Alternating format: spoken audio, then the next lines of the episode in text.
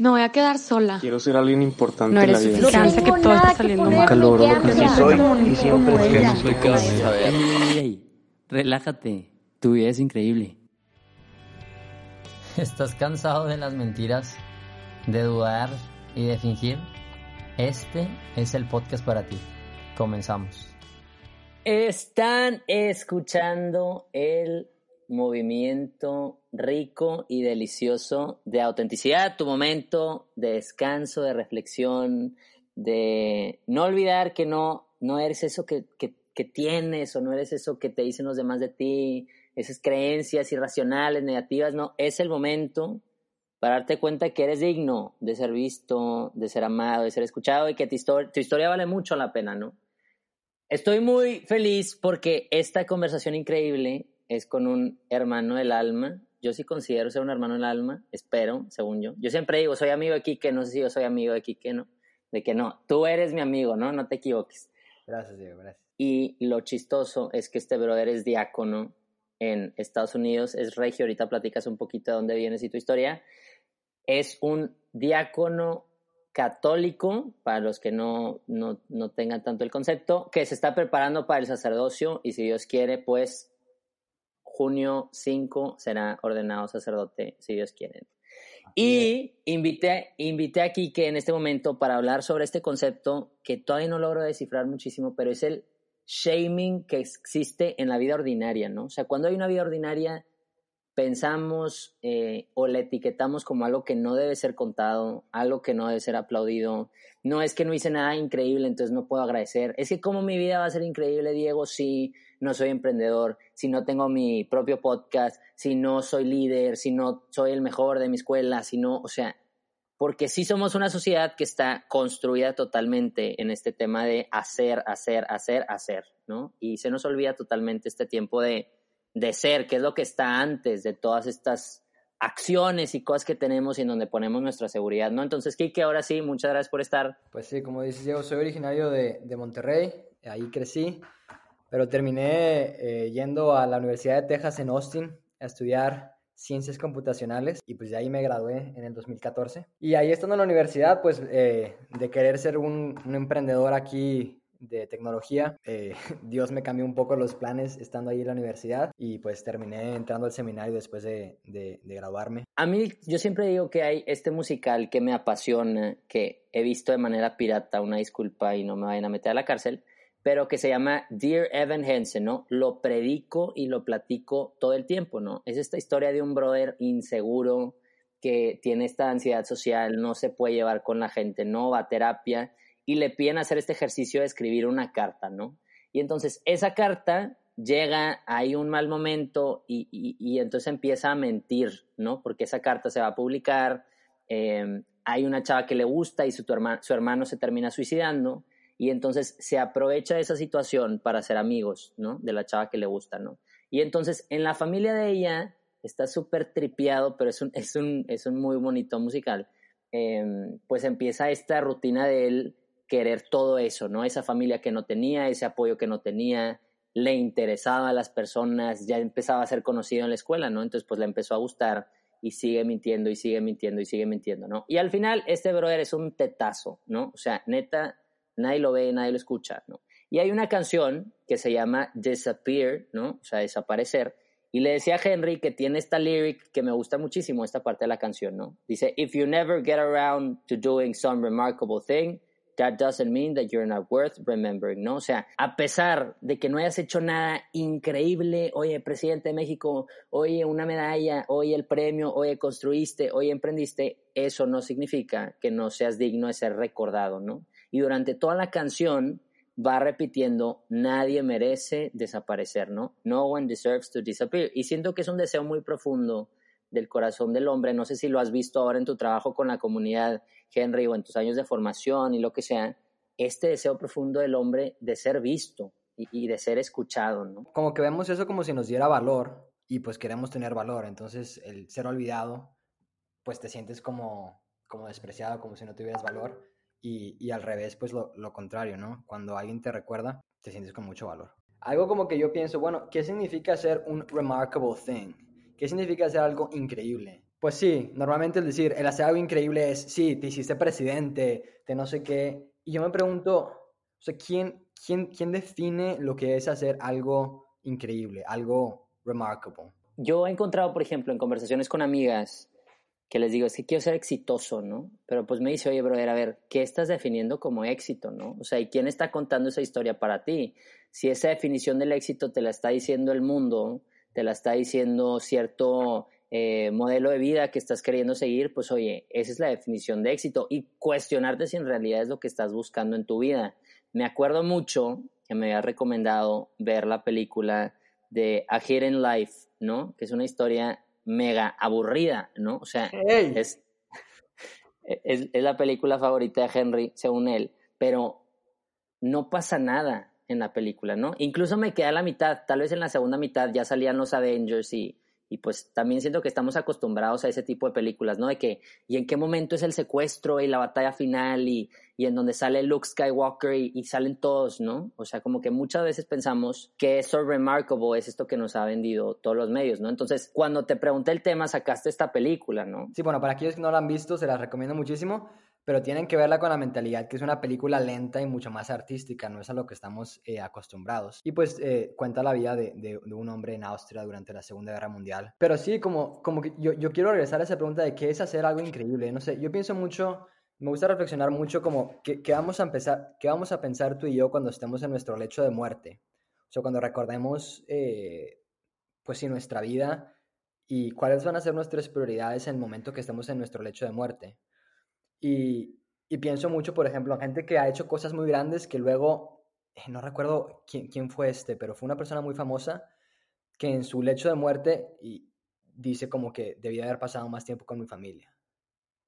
O sea, hice todas estas cosas increíbles a los ojos del mundo, pero en su lecho de muerte, que es cuando te das cuenta que es lo que es increíble verdaderamente, lo que importa, se da cuenta que a lo mejor su vida no fue tan increíble como él pensó en su momento. Aunque a los ojos del mundo fue lo mejor. O sea, como que sí da miedo porque muchas veces íbamos por la vida siguiendo ciertos estándares de qué es lo increíble, ¿no? O sea, digo, definitivamente mi vida sí es increíble, ¿no? Es, es, es, es lo que predico y es, es, lo que creo, pero creo que lo que me ha ayudado a identificar qué es remarkable o no, o qué es lo que vale la pena, o qué es el éxito para mí o así, pues es, oye, para mí es si en el hecho de, de, de, estarme muriendo, en el hecho de mi muerte o el hecho de muerte, no sé cómo se diga, fui auténtico o no, o sea, viví de corazón o no, ¿sabes? O sea, me presenté ante el mundo tal cual era y siento que esa es la regla y el estándar de mi vida por lo pronto, ¿no? No estoy peleado y es algo que he estado experimentando, es que esa definición de éxito va cambiando, ¿sabes? Como que las prioridades van cambiando en tu vida constantemente y estoy pensando en que quizá ahorita para mí es que el podcast sea la cosa más grande y wow, es que es el podcast más escuchado y la gente y los talleres y lo que sea, pero me impresiona mucho con maestros o profesionistas que iban a mis clases y, y les preguntábamos, al final decían, pues mi mayor logro es ser papá, mi familia, ¿no? Y tu brother, pero eres eres director de una empresa y, y, pones todos los partidos de, de, la Liga de Fútbol Mexicana y tienes demasiado dinero y dice, mi mayor logro es mi familia, ¿no? Que no está súper increíble todo el tiempo, que no es perfecta, ¿no? Pero a mí siento que es otro aprendizaje que he tenido con este tema, o sea, esa definición de esa vida extraordinaria que tienes, pues va cambiando, ¿no? O sea, seguramente tú cuando estabas empezando a estudiar, decías, oye, pues ya quiero lanzar mi proyecto de Uber y Netflix y, y Disney Plus y lo que sea, pero luego fue que no, me prefiero encerrarme en una parroquia y servir a la comunidad. No, siento que, ay, siento que eso estás reflexionando a mí me, apasiona mucho porque es cierto que, que nuestras, que nuestras metas y, y, lo que consideramos lo que es éxito va cambiando, pero yo siento que si tú y yo o sea, pasamos más tiempo reflexionando y, y, pensando, a ver, ¿cuál es la última eh, meta de mi vida? O, o la verdadera, o sea, la más profunda de todas mientras más rápido encontremos respuesta a eso, eh, nuestra, digamos, nuestras metas ya, ya, no van a cambiar tanto o nuestro, nuestra definición de éxito. Yo creo que va cambiando esa definición de forma natural en lo que vamos madurando y creciendo, pero si logramos como adelantarnos a cuál es la que va a ser verdaderamente más importante al final de nuestra vida y, y no sé, siento que nos volvemos como gente más sabia cuando logramos como, sí, como que profundizar en cuál es el significado de mi vida.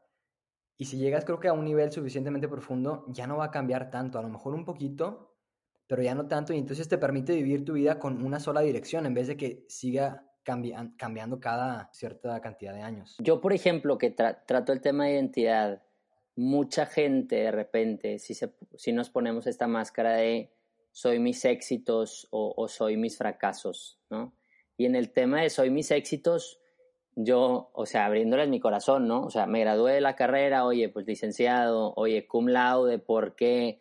Em, no, arriba de 90 de promedio y no reprobé y el 10% de la generación y lo que sea, ¿no? Pero pensé, híjole, alguien ganó otra cosa más, ¿no? Mm. Ceci Lara, que es increíble, oye, pues la super reconocieron, qué increíble, ¿no? Y te alegras por ella y lo que sea, pero sí seguimos esta fórmula, para mí, en mi experiencia, si tú eres más, yo soy menos, ¿no? Entonces, durante esta vida, al final yo podría decir, sí, es que di una conferencia TED, pues sí, brother, pero la diste en el 2018, ¿no? Entonces, esa definición de una experiencia o una vida increíble que no sea eh, ordinaria o, chafa, pues al final no puede ser algo que esté cambiando constantemente todo el tiempo, ¿no? Porque ese deseo de plenitud y de felicidad, o sea, los deseos que tenemos son para ser cumplidos, ¿verdad? O sea, de manera ordenada.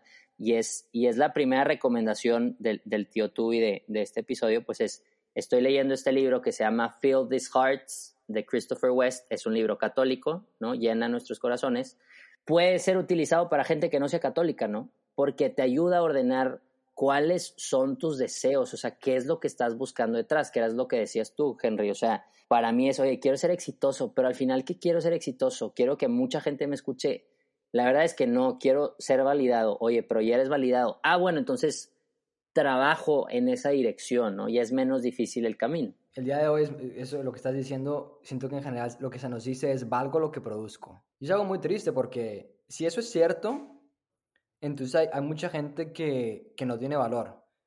Por ejemplo, piensa en una persona que tiene alguna enfermedad mental, eh, digamos alguien con algún, algún, retraso mental o algún síndrome eh, que no les permita hacer mucho. ¿Es cierto que esa persona vale menos? Aplicarlo en cosas sí es más difícil. El típico ejemplo de eh, si se está cayendo un avión o se está hundiendo un barco, pues salvas a los bebés, ¿no? Son los primeros que salvas, pero no han hecho nada, ¿no? O sea, puede estar ahí eh, Cristiano Ronaldo, que es increíble y modelo a seguir, y tantos goles y tantos trofeos y wow, y tanta cantidad de dinero, pero oye, salvamos a Cristiano Ronaldo, salvamos al bebé, pues creo que salvamos al bebé, ¿no? Y ahí habla de eso que tú dices, o sea, te das cuenta que el valor de la persona pues definitivamente no está en lo que produce o en lo que hace y eso lo tenemos que extender al significado de nuestra vida, ¿no? O sea, el que tu vida sea digna de ser recordado no significa en si tienes un monumento o no, o, o si, pues oye, Benito Juárez, pues es fecha que nos vamos a seguir acordando de Benito Juárez aquí en México, o Steve Jobs, no, es que Steve Jobs, wow, no, o sea, como que, que eso tampoco nos lleve a, avergonzar o humillar nuestra propia vida, ¿no? O sea, para mí eso es un ejercicio que les recomiendo mucho y que siempre se me olvida, pero a veces me despierto más tarde de lo que la gente se despierta, ¿no? O, oye, pues Henry, ¿a qué hora empieza tu día, hermano? 5, 6, 7, 8.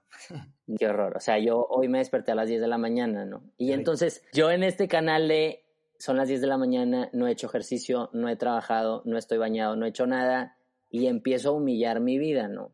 Mm. Y creo que el ejercicio ahí es lo que tú decías, o sea, si hay que definir, oye, a ver, ese es el modelo de vida que yo estoy viviendo, no estoy viviendo de acuerdo al estándar que otra gente está diciendo, estoy cumpliendo con mis metas, estoy cumpliendo con mi historia, pero no podemos ser los primeros en estar humillando nuestro estilo de vida. ¿no? Yo no estoy diciendo que todos se despierten a las 10 de la mañana, porque el mundo no funcionaría, ¿verdad? Pero creo que para mí es un reto que he estado haciendo en terapia en mi vida de, a ver, conciliar, ¿no? O sea, de acuerdo a qué sí quiero vivir, ¿verdad? O sea, ¿de dónde viene el valor del ser humano? Porque si no viene de, de lo que producimos, viene nomás de lo que nosotros decimos, o sea, el ser humano vale porque tú y yo estamos de acuerdo en que vale, o vale porque objetivamente hay una realidad ahí, ¿no? Que está arraigada pues en Dios. Sí, a mí, por, ejemplo, en mi experiencia de dar los talleres o las conferencias, siempre se le digo a la gente, ¿no? O sea, oye, pues pongo la imagen de Hércules o la imagen del Rey León, ¿no? Recuerda quién eres, recuerda quién eres. O eh, Zeus que le dice a Hércules, oye, pues yo soy tu padre, ¿cómo? Entonces yo soy un dios, ¿no? Y a veces gente si me dice, oye, danos la conferencia, pero sin Dios, y yo, pues va. O sea, podemos justificar sin Dios que el ser humano, eh, su dignidad es distinta a, la realidad, ¿no? A, los animales, a las cosas, ¿no? A, a los planetas, ¿no? Por distintas razones, ¿no? y son, digo, no soy experto en filosofía ni antropología ni nada, pero hay distintos tipos de dignidad, distintos autores lo reconocen, ¿no? O sea, es, pues es algo que ya sabemos, definitivamente. Pero no llega a la plenitud cuando gente me permite decir esto. Oye, pues es que vales, o sea, muchísimo más, ¿no? Hay alguien que te da ese valor y en este caso es lo que tú estás diciendo de Dios.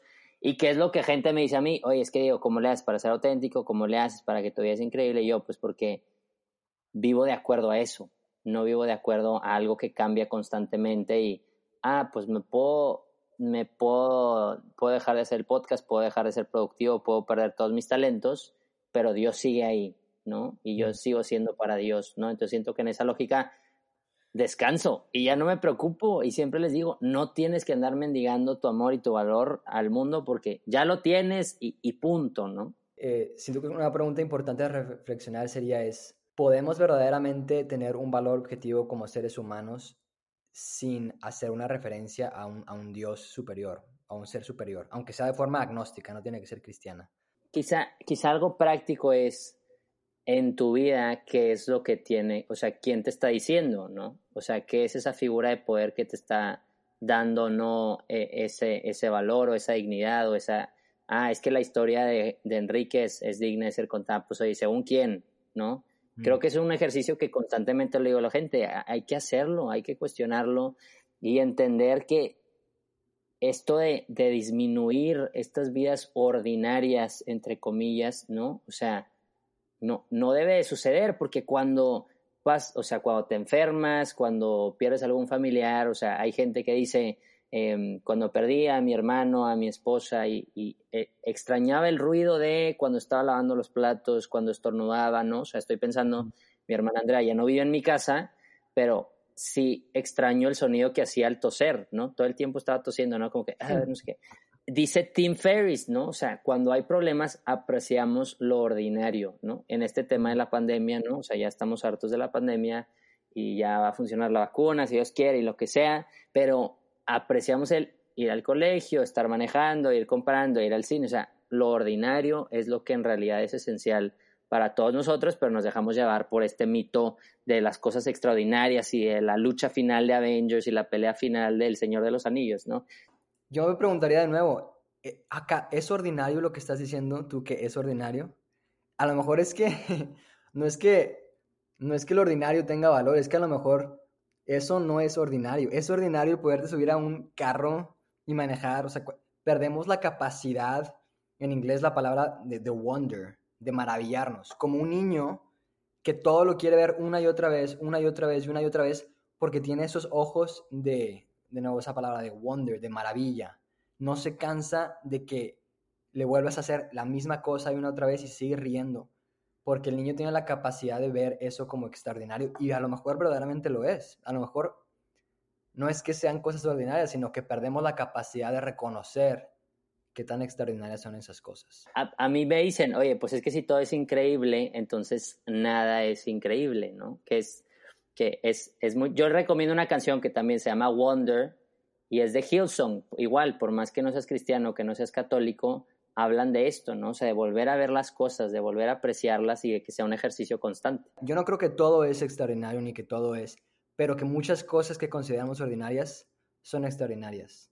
Y las cosas que no son extraordinarias serían cosas que tienen que ver con el mal y la maldad.